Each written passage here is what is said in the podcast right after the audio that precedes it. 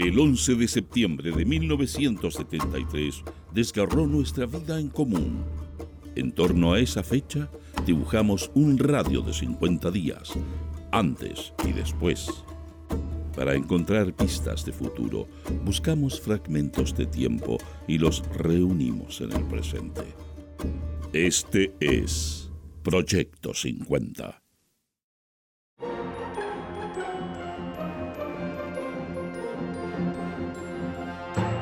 Buenos días.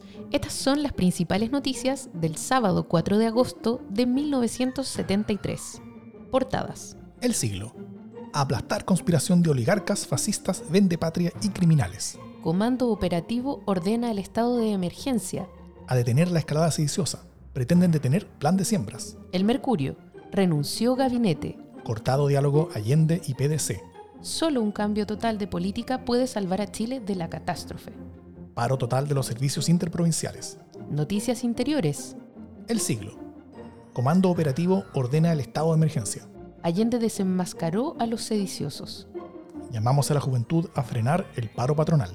El Mercurio. Exportaciones norteamericanas bajaron un 50%. Argentina reduce envío de trigo. Que se nombre un ministro que asegure el imperio de la ley. Paro total de la locomoción. Noticia destacada. El siglo. Universidad Técnica del Estado. Difusión del cine chileno es un compromiso con el pueblo.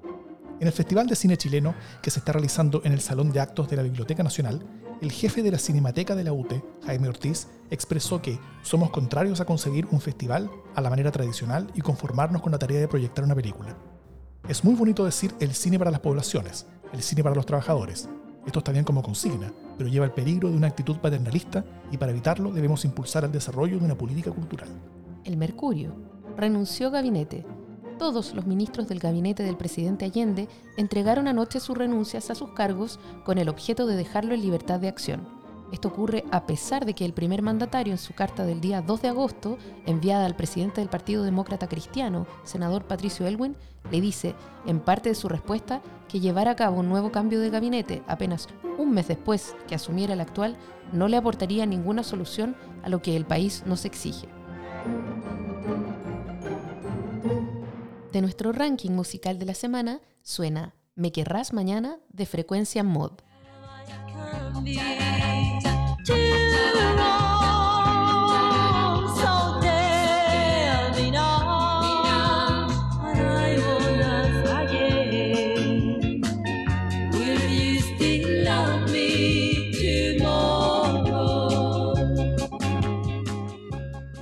Mientras los diarios publicaban las noticias que acabas de escuchar, en Chile ocurrían otras cosas que no estuvieron en titulares y que solo conoceríamos por documentos, libros y testimonios años más tarde. En Punta Arenas, el comandante de la Quinta División del Ejército, general Manuel Torres de la Cruz, allanó ocho industrias en busca de armas. Como consecuencia, murió un obrero.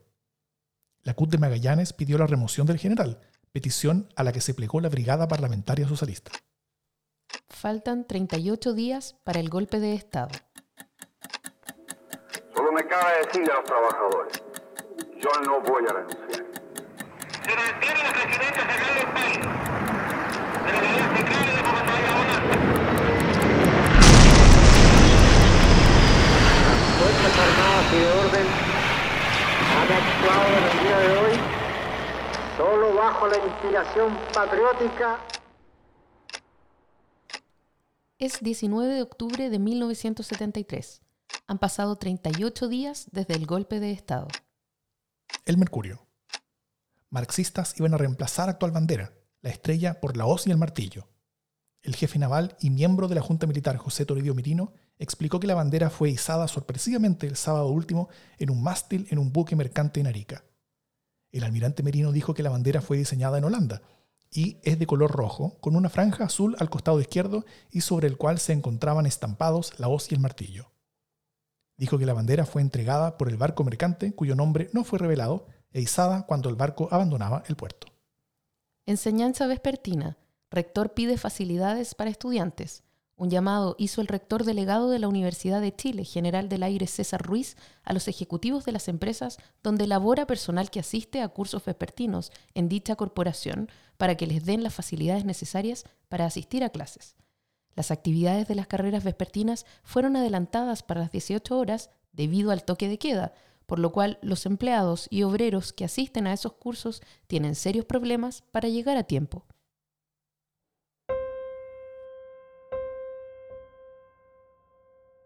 En este día sabemos que fueron asesinados Darío Godoy Mancilla, 18 años, estudiante de enseñanza media, socialista en Antofagasta. José Saavedra González, 18 años, estudiante, MIR, en Calama. Francisco Avendaño Borges, 20 años, estudiante, MIR, en Puerto Montt. José Luis Felmer Klenner, 20 años, estudiante universitario, MIR, en Puerto Montt. Julio Muñoz Serpa, 21 años, comerciante ambulante sin militancia en Santiago. Daniel Garrido Muñoz, 22 años, cesante sin militancia en Calama. Luis Alanis Álvarez, 23 años, estudiante universitario, socialista en Antofagasta. Manuel Hidalgo Rivas, 23 años, obrero en AEX, comunista en Calama. Luis Inostroza Orellana, 23 años, sin militancia en Santiago. Carlos Escobedo Caris, 24 años, chofer en Chuquicamata, socialista, en Calama. José Barría Barría, 24 años, obrero agrícola, MIR, en Puerto Montt. Rafael Pineda Ibacache, 24 años, obrero de Chuquicamata, socialista, en Calama. Segundo Flores Antivilo, 25 años, asistente social, socialista, en Antofagasta. Miguel Manríquez Díaz, 25 años, empleado INACESA socialista en Antofagasta. Fernando Ramírez Sánchez, 25 años, profesor socialista en Calama. Eugenio Ruiz Tagle Orrego, 26 años, ingeniero, gerente de INACESA MAPU en Antofagasta. Rosario Muñoz Castillo, 26 años, obrera, socialista en Calama. José Cárcamo Garay, 26 años, técnico agrícola, MIR, en Puerto Montt. Danilo Moreno Acevedo, 28 años, chofer Corfo, socialista, en Antofagasta. Jerónimo Carpanchay Choque, 28 años, chofer en AEX, socialista, en Calama. Luis Gaona Ochoa, 28 años, obrero en AEX, socialista, en Calama. Carlos Piñero Lucero, 28 años, chofer mineral Chuquicamata, comunista en Calama. Sergio Ramírez Espinosa, 29 años, empleado sin militancia en Calama. Alexis Valenzuela Flores, 29 años, obrero Soquimich, comunista en Antofagasta. Hernán Moreno Villarroel, 29 años, secretario de la Gobernación, socialista en Calama. Carlos Berger Guralnik, 30 años, abogado, periodista, comunista en Calama. Guillermo Cuello Álvarez, 30 años, jefe de Garage Corfo, socialista en Antofagasta. Luis Moreno Villarroel, 30 años, obrero en el mineral de Chuquicamata, socialista en Calama. Ramón Zúñiga Sánchez, 31 años, artesano, simpatizante socialista en Santiago. Dinator Ávila Rocco, 31 años, funcionario Soquimich, socialista en Antofagasta. Luis Hernández Neira, 32 años, empleado del mineral Chuquicamata, comunista en Calama. Bernardo Nahuelcoy Chihuaycura, 32 años, obrero agrícola, socialista en Puerto Saavedra. Mario Torres Velázquez, 33 años, linotipista, sin militancia en Puerto Montt. Milton Muñoz Muñoz, 33 años, obrero en AEX, socialista en Calama. Pedro Troncoso Saavedra, 33 años, obrero pintor sin militancia en Santiago. Ángel Catalán Pérez, 34 años, chofer sin militancia en Isla de Maipo. Haroldo Cabrera Abarzúa, 34 años, ingeniero comercial socialista en Calama. Víctor Ortega Cuevas, 34 años, obrero en AEX, socialista en Calama. Mario Argüelles Toro, 34 años, taxista, socialista en Calama. Washington Muñoz Donoso, 35 años, profesor, PS en Antofagasta. Roberto Rojas Alcayaga, 36 años, obrero socialista en Calama. Jorge Yuen Rojas, 37 años, obrero en AEX, sin militancia en Calama. Héctor Silva Iriarte, 38 años, abogado, gerente de la Corfo, socialista en Antofagasta. Rolando Hoyos Salazar, 38 años, obrero en AEX, socialista en Calama. Domingo Mamani López, 41 años, jefe de bienestar en AEX, socialista en Calama. Bernardino Cayo Cayo, 43 años, obrero en AEX, comunista en Calama. Mario Arquero Silva, 45 años, gobernador de Tocopilla, comunista en Antofagasta. Marco de la Vega Rivera, 46 años, ingeniero químico de la Dirección de Obras Sanitarias, comunista en Antofagasta. Óscar Arismendi Medina, 46 años, obrero agrícola socialista en Puerto Montt. Alejandro Rodríguez Rodríguez, 47 años, obrero del mineral Chuquicamata, socialista en Calama.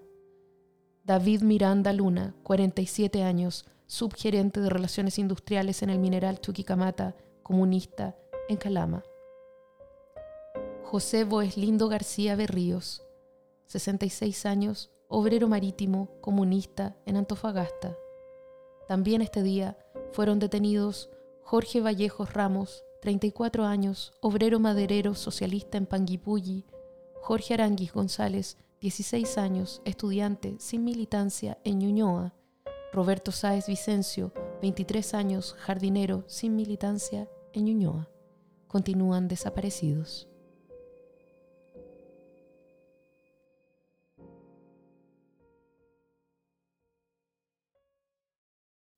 Proyecto 50 es una iniciativa de democracia en LSD, Radio Universidad de Chile, Instituto Milenio Biodemos, COES y Factor Crítico. Escucha Proyecto 50 diariamente en tus plataformas favoritas de podcast y en Radio Universidad de Chile. Síguenos en Twitter e Instagram como arroba Proyecto 50CL y escucha también nuestro espacio de análisis semanal cada lunes a través del podcast Democracia en LSD. Encuentra las fuentes y más detalles del proyecto en las notas de cada episodio.